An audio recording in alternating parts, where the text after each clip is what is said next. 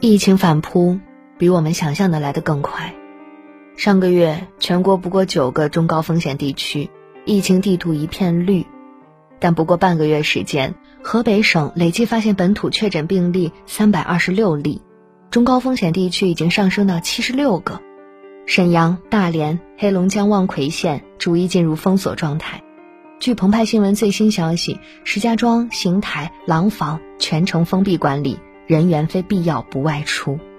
到目前，石家庄藁城区十二村庄两万多人异地集中隔离，地铁、公交停运，学校、娱乐场所全部关门，街道空空荡荡，只有环卫工人在打扫，以及防疫人员在巡逻。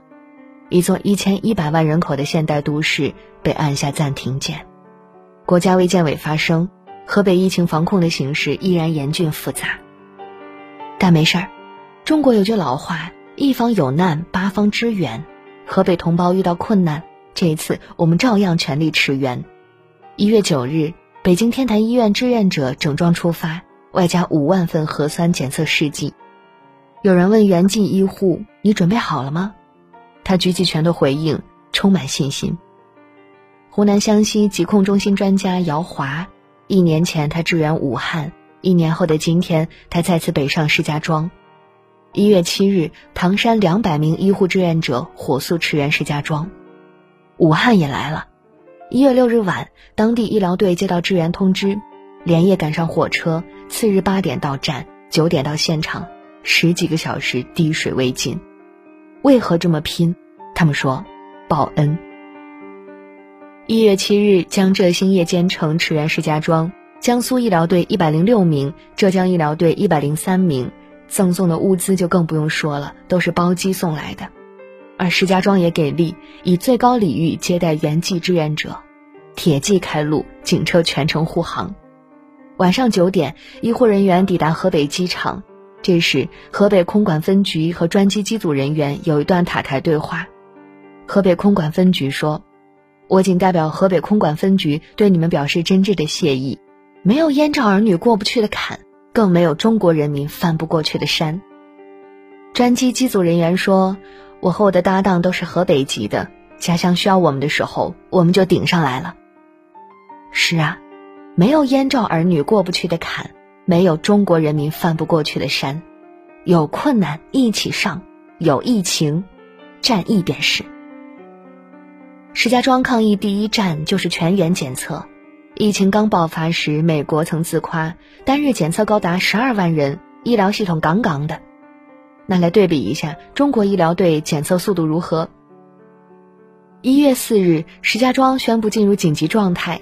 一月八日，媒体报道全员大检测任务完成，共一千零二十五万人，耗时三天，算下来每日检测超三百万人，是美国速度的二十倍不止。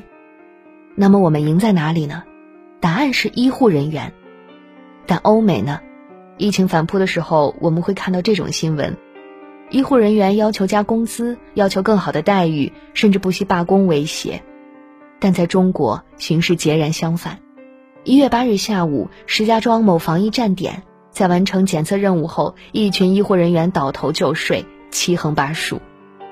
他们队伍一共六十人，需要检测的人员七万余，限时三天。平均每人每天要核酸检测四百人，工作强度可想而知。在石家庄抗疫一线，有一名医护当场晕倒，他是累晕的，因为参加抗疫后每天只睡四小时。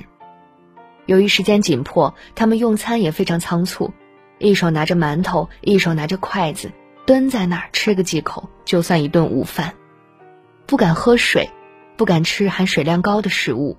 因为上一次洗手间就要消耗一套防护服。在河北石家庄，室外温度低达零下二十度，有的医护人员面罩、护目镜都结了厚厚一层冰。环境虽然恶劣，但在抗疫上，他们没有丝毫懈怠。在河北邢台，两个医护站在门口手搓试剂，因为户外太冷了，他们怕核酸试剂结冰，就选择手动保温。凌晨五点。石家庄某防疫站点，一名医护人员跪在那儿给群众做核酸检测，而之所以跪在那儿，是因为他需要蹲下来工作，但由于穿着防护服不好蹲，他就跪着，一直跪着。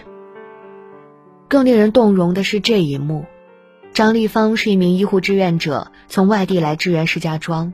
一月六日，他正在进行核酸检测工作，突然收到消息，母亲去世了。他走出防疫站点，往家的方向，含泪鞠躬送别母亲。同时，张丽芳哽咽道：“疫情结束，我第一时间去坟头看你。”基辛格有句话：“中国人总是被他们之中最勇敢的人保护得很好。”这指的，不就是我们一线医护人员吗？石家庄的全民核酸检测已经结束。昨天，河北官媒通报阳性三百五十四例，但这并不意味着抗疫的尾声。石家庄疫情暂时还没有出现明显拐点，石家庄的零号病人暂时还没有找到，看来这将又是一场硬仗。一月九日，也就是第一轮核酸检测结束的第二天，官方宣布将尽快启动并完成第二轮全员核酸检测。军令如山。全民检测再次拉开序幕，而那些累瘫的医护人员又将站起来继续战斗。刚看到消息，原石家庄的医疗队伍也扩大了。广东医疗队凌晨四点抵达，衡水一百一十名志愿者出发，保定四百六十九名志愿者出发。在抖音，有石家庄网友晒自己的朋友圈，向逆行的医务人员致敬。哪有什么岁月静好？不过是有人替你负重前行。记得去年的冬天，武汉封城，中国以举国之力援鄂，而今河北告急，去解围的还是当年那帮人，身披白衣，不为报酬，不为功名，只求山河无恙，同胞平安。我不知道他们为何如此卖命，但我知道他们对得起那句承诺：若有战，召必回，战必胜。